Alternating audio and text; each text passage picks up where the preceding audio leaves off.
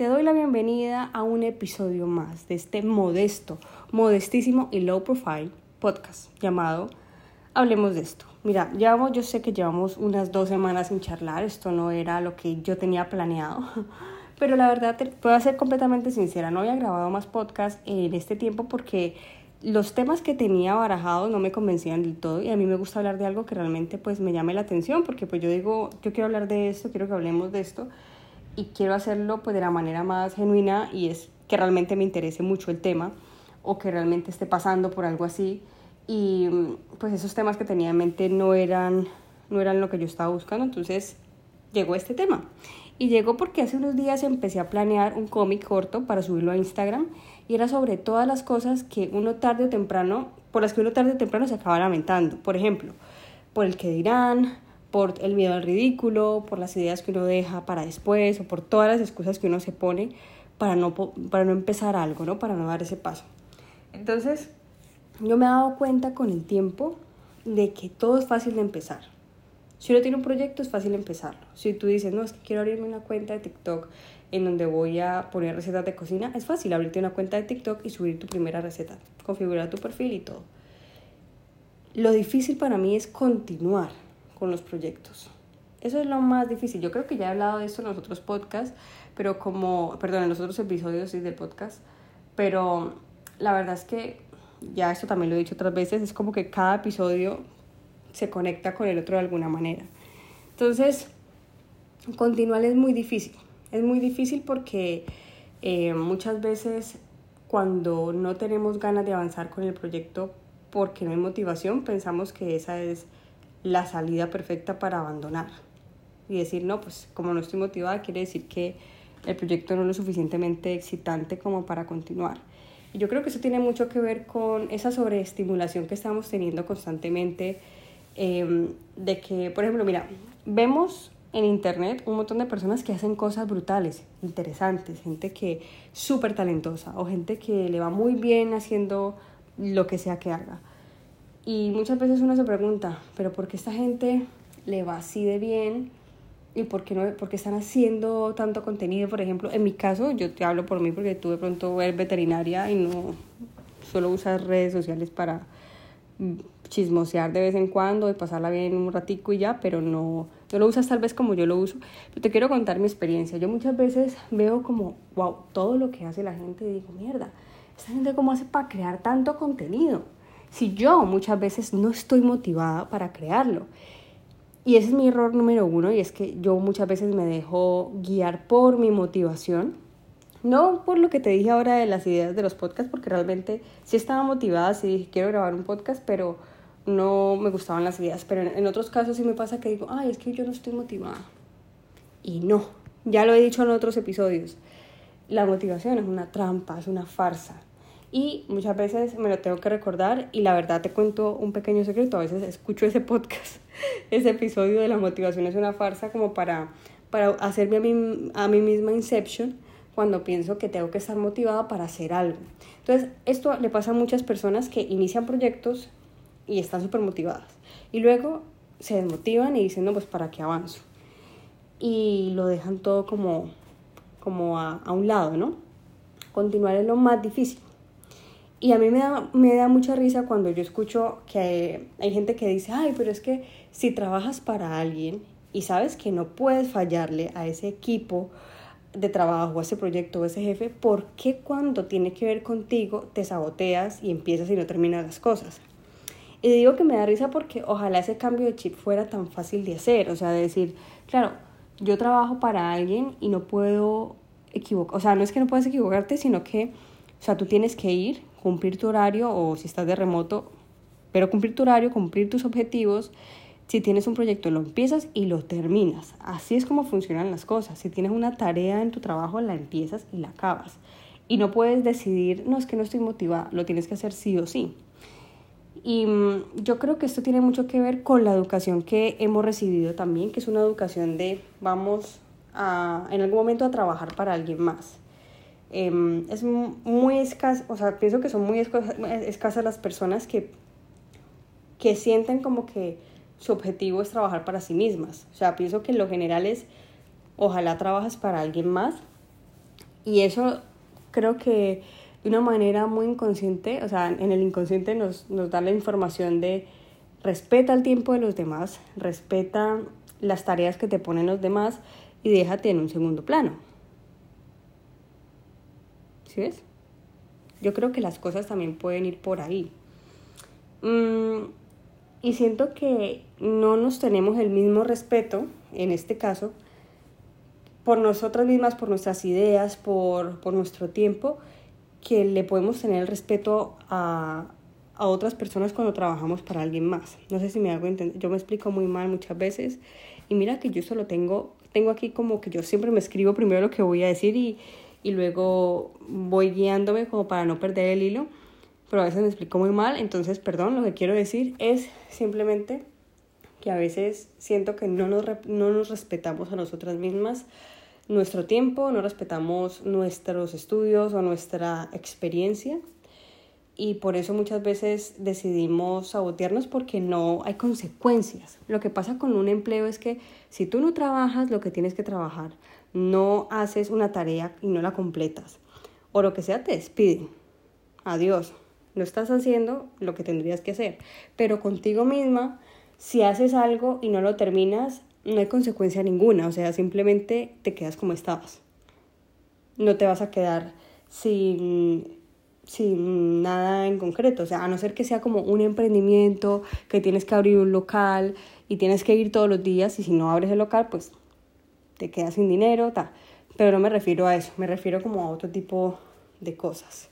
Aunque también sí me refiero a eso, porque pues si al final te desmotivas, dices, no, pues voy a abrir cada vez más tarde, voy a cerrar cada vez más temprano. Y no, ¿para qué voy a invertir en, en esta, sí, en esta mercancía si al final pues no está, no sé, no estoy tan motivada con ese trabajo. Son muchas cosas. Entonces, em, el tema está más relacionado, según lo que yo he reflexionado estos días, con nuestra relación con nosotras mismas. Y disculpen si este episodio se está volviendo un poquito autoayuda, pero necesito hablar de esto, ¿verdad? O sea, disculpen, esto no es un episodio, no es, no es un podcast de autoayuda pero me parece que es necesario hablar del miedo al ridículo. O sea, hay muchos factores que impiden que uno como avance en sus proyectos personales y hoy voy a hablar del miedo al ridículo. Porque ustedes no saben lo que mi cabeza ha batallado con el que dirán. O sea, ya de por sí, yo soy una persona introvertida. Pero también esa introversión se volvió mi lugar seguro. Porque yo entendí desde muy pequeña que era una forma de no exponerme a las críticas. O sea, Afortunadamente, miren, yo nunca sufrí de acoso escolar ni nada por el estilo, pero siempre sentía que si salía a exponer algo en clase se iban a burlar de mí. Y yo lo iba a hacer mal, seguramente. O sea, no había razón para que lo hiciera bien. Y luego me convencí de que era torpe para justificar si algo no salía como yo esperaba, si algo no salía perfecto. Si algo salía bien no pasaba nada, pero si algo salía como yo no lo había planeado, la respuesta mental que yo tenía era, es que soy torpe y por eso tal. Y luego yo empecé a darme otros adjetivos como para justificar mis momentos menos positivos. O sea, decía, no es que yo soy despistada, es que yo me distraigo fácil, es que no se me da bien esto, es que soy muy tímida. Y lo que pasaba realmente es que tenía tanto miedo de hacerlo mal, tanto miedo de, lo que pudieran pensar de mí, que no intentaba ni siquiera hacerlo bien en muchas ocasiones. Y sin embargo, miren, yo les cuento, siempre me fue bien en el colegio y sin esforzarme. Hacia el final del colegio eh, me relajé en todo, ya no me iba bien en algunas asignaturas, sobre todo de números, pero no porque no pudiera hacerlo bien, sino porque yo me autoconvencí de que no valía la pena intentarlo, de simplemente tenía que pasar y ya. Entonces, ese pensamiento me hizo como relajarme y fue mi excusa maravillosa para sentirme como muy cómoda y, y no no empujarme a hacer las cosas un poco, no salir como de mi burbuja, por decirlo así. Y decía, no, es que soy tímida, entonces pues que exponga otra, otra persona en clase. Mm, no, es que no me entra esta asignatura, entonces ¿para qué estudio si no voy a hacerlo bien? Ese era como un pensamiento muy cómodo. Ahora que lo, veo desde, desde este punto de vista, entiendo que era como muy cómodo. ¿Para qué me esfuerzo? Si ese esfuerzo me va a, hacer, a salir, me, me va a hacer salir de esta zona de comodidad en la que estoy. ¿Y para qué? Entonces no lo hacía. A ver, el miedo al que dirán es algo muy común y muy humano. Que realmente yo no me imagino cuántas personas que querían hacer algo completamente diferente con sus vidas no lo han hecho porque pensaron que se iban a burlar de ellos o que iban a pensar que eran ridículos y dejaron como esos sueños apartados, o sea, dejaron pasar la vida que tienen sin intentar nada diferente. Si querían aprender a bailar hip hop, lo dejaron porque qué vergüenza empezar a los 35 años a aprender hip hop o ballet o a tocar piano, porque solo pueden aprender a tocar piano los niños pequeños. Ya si eres grande y quieres aprender a tocar piano, uy, no, ya empezaste tarde, porque esto es otra cosa. Muchas veces la gente tiene un, un interés genuino en algo porque le parece divertido, porque piensa que se va a sentir bien o porque quiere intentar probarse a sí mismo a sí misma de que puede hacerlo bien. Y siempre están estas otras personas que ven en toda una competencia. Entonces, eh, si quieres empezar a tocar piano, no es que ya no vas a poder ser un, un pianista internacional súper reconocido y famoso porque empezaste a tocar el piano a los 25 años. Cuando tal vez tu interés no era ser un pianista famoso o una pianista famosa simplemente querías aprender a tocar el piano. Y hay muchas personas así y eso hace que muchas otras personas tengan tantas inseguridades también. No sé. O por ejemplo, alguien, esto, esto pasa mucho, alguien que tiene el sueño, pongamos, de abrirse un local para pintar uñas, pero le da vergüenza porque estudió para ser abogada. Entonces va a decir, no, yo para qué voy a dejar esta carrera que ya estudié, que ya trabajo de esto, para abrirme mi local de uñas, si la gente, va, ¿qué va a pensar de mí? Que yo fracasé como abogada, que yo no, yo estudié para nada, que perdí el dinero de la carrera, que mi familia de pronto se esforzó mucho en pagarme una carrera para que yo terminara abriéndome un local de uñas. Bueno, hay gente que es muy... Yo pienso que la gente que, que es así es insegura, o sea, no me refiero a, a este ejemplo de personas, sino a la gente que critica los cambios de vida drásticos son muy inseguros. O sea, ¿qué te importa que una persona abra un salón de uñas? O sea, eso no te afecta nada. Esa persona está siendo feliz. Porque eso es otro problema. Esto es otro problema. De verdad que eh, ese problema de que a los 16, 17 años tienes que escoger lo que quieres hacer en toda tu vida, eso es, o sea, es una decisión tan grande que cuando uno tiene esas edades uno no se da cuenta como de la dimensión y uno elige cualquier cosa. Hay gente que lo tiene muy claro, hay gente que elige cualquier cosa y hay gente que elige lo que otras personas quieren y lo estudian y claro, en ese proceso de que lo vas estudiando ya vas entrando a esa juventud, adultez y ya cuando terminas la carrera con 22, 23 años, ya, te, ya lo que sigue en la vida se supone es trabajar de eso. Entonces, ¿cómo, cómo es que estudiaste 5 o 6 años para no trabajar de eso. Entonces, tan, trabajas de eso. Porque, ¿qué van a decir si no trabajas de lo que estudiaste? Entonces, es un constante, sí, una constante necesidad de, de buscar esa aprobación externa, pero no es porque uno quiera, no es como, ay, no, necesito que me aprueben, no, sino que es, yo siento que es algo bastante animal que tenemos de buscar encajar socialmente, es que somos animales sociales y antes, a ver, si la tribu te apartaba porque no encajabas con lo que ellos eran, te morías de hambre. Entonces yo siento que ahora pasa un poco lo mismo, aunque ya no tan drásticamente, en donde como sea, eh, ese animal que seguimos siendo pues quiere encajar en una manada. Entonces para encajar muchas personas pues deciden no hacer otras cosas porque pues los van a apartar de la manada he conocido mucha gente que, que, quería hacer y hacer otras cosas, pero han terminado estudiando lo que sus papás querían, o terminando una carrera que no les gustaba, o dedicándose a algo que estudiaron pero que al final no les gustaba tanto solo porque la gente no piense que perdieron el dinero, que no sé qué. Y es muy complicado vivir así. La verdad que, que pienso que es muy difícil vivir así. Em, no sé, estos temas a mí me interesan mucho, pues evidentemente porque me han afectado, ya se los he dicho, no en este episodio, no en los otros, sino en prácticamente todo mi trabajo de viñetas y de libros y de todo. De hecho, mis viñetas, incluso las más críticas, pues tienen mucho que ver también con, con esos comportamientos que son bastante humanos. Y de estos temas Eh, he hablado también mucho en el libro que hice sobre la vida de Carmenza, el de que quiero pensar que no es demasiado tarde, que es un libro, vean, es un libro que habla de principio a fin sobre el que dirán. Yo cuando planeé el libro no planeé que fuera así, pero cuando ya lo terminé y lo volví a leer una y otra vez me di cuenta que, que eso era como un hilo conductor, además de otros, pero que eso era un hilo conductor porque Carmenza desde el principio está batallando con eso, con el qué dirán. Y las personas que le, que le rodean también batallan con eso. Entonces, creo que inconscientemente, pues, eh, he buscado hablar de, de, estos temas, aunque no lo hiciera a propósito, de decir, ay, voy a hablar del que dirán porque esto va a ser muy interesante para la gente. No, solo que ha, ha sido algo que ha salido tan dentro de mí que que necesitaba pues compartirlo y, analizarlo de alguna manera con alguien más y, y qué mejor con este personaje que, que ustedes ya conocen súper bien.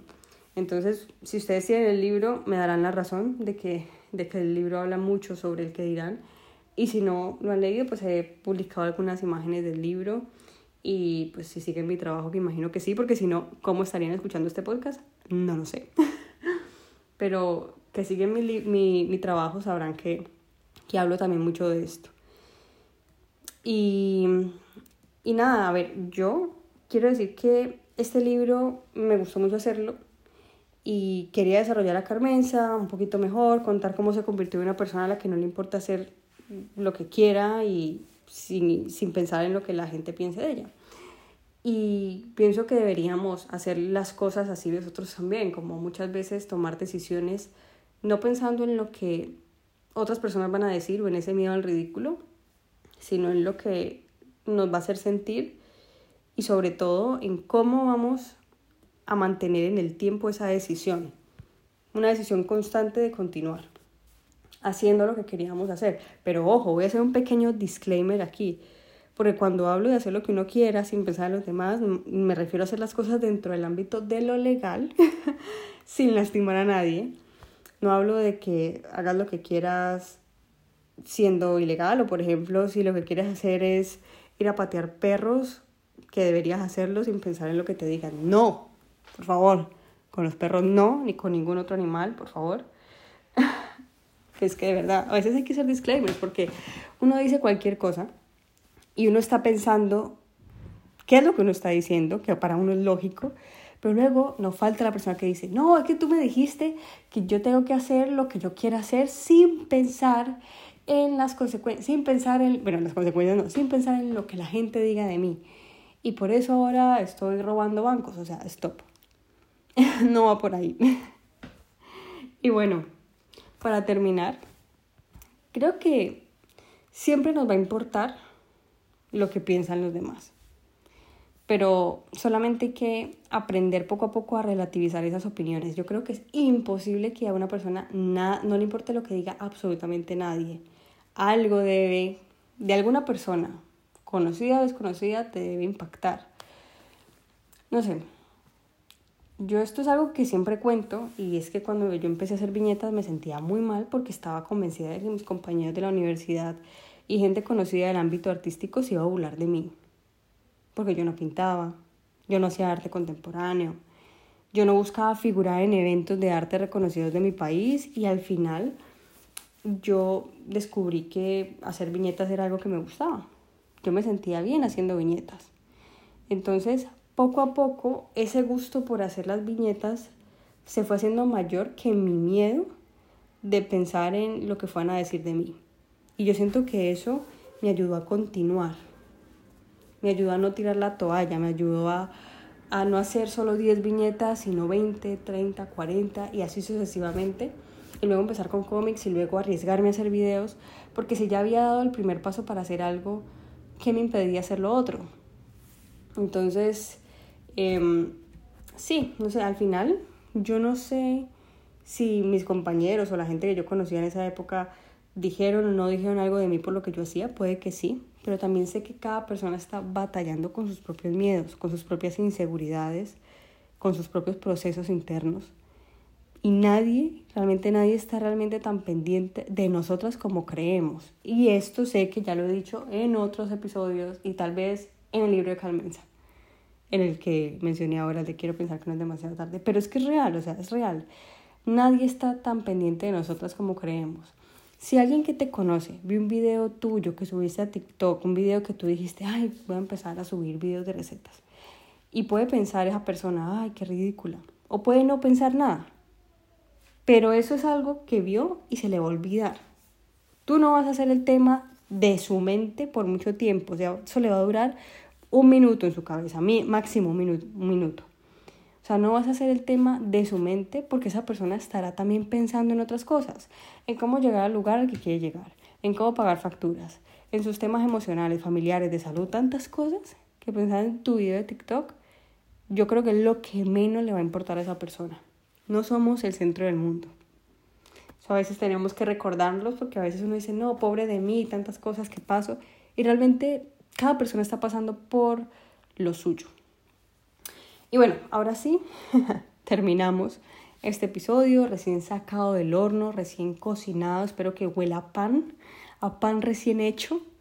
Ojalá te guste, ojalá cruja. Y nada, me encantaría recibir tu feedback. Así que si puedes darle una calificación a este episodio o contarme por Instagram, por Instagram qué te pareció, te lo agradezco. Si tienes una sugerencia de un tema que te gustaría que yo hable, pues también lo tendré en cuenta. Y por otro lado, algunas personas me han escrito que por qué no subo los podcasts a YouTube. Y yo la verdad es que yo esto lo grabo en pijama. yo lo grabo en pijama, en el sofá, yo no tengo micrófonos especiales, yo no tengo un set, ni nada especial. Esto es lo más crudo que, que vas a escuchar. O sea, estoy literalmente tirada en mi sofá hablando por el celular, porque grabo el podcast en el celular. Y prefiero que sea así, porque pues también es bueno uno reservar los momentos de vulnerabilidad que uno quiere reservar. Así que por ahora solo audio, quién sabe si después en el futuro me anime a subir podcast con video, no sé, ya lo pensaré, pero por ahora me queda mucho más cómodo haciéndolo así, porque pues, no sé, no me gusta salir en pijama, en video, entonces me tendría que arreglar y me da tanta pereza que te lo juro que prefiero que sea así por ahora. Entonces nada, muchas gracias por escuchar este episodio. Me encanta que, que te guste el podcast y que sigas escuchando los episodios. Realmente esto es por amor al arte porque realmente quería abrir un, un espacio para que pudiéramos charlar y hablar de cosas. Entonces, hasta el próximo episodio. Bye.